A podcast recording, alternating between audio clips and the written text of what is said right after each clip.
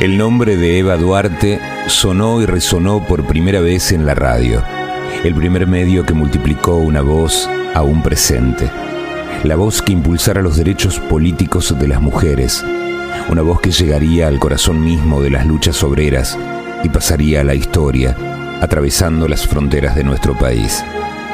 Fue también la radio, el útero que alojó su voz por primera vez, quien la despedía.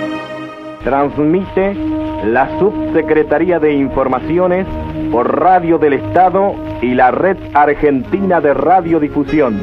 Cumple la Subsecretaría de Informaciones de la Presidencia de la Nación el penosísimo deber de informar al pueblo de la República que a las 20.25 horas ha fallecido la señora Eva Perón, jefa espiritual de la nación.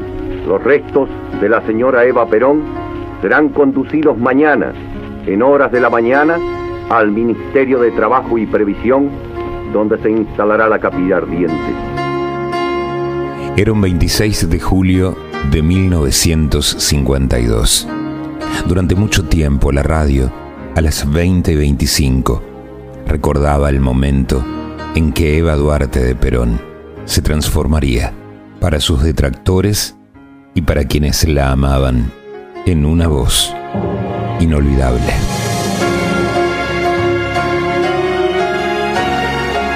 Yo los desprecio, muy, pero muy cerca de mi corazón y deseo que se den cuenta de cuánto los amo.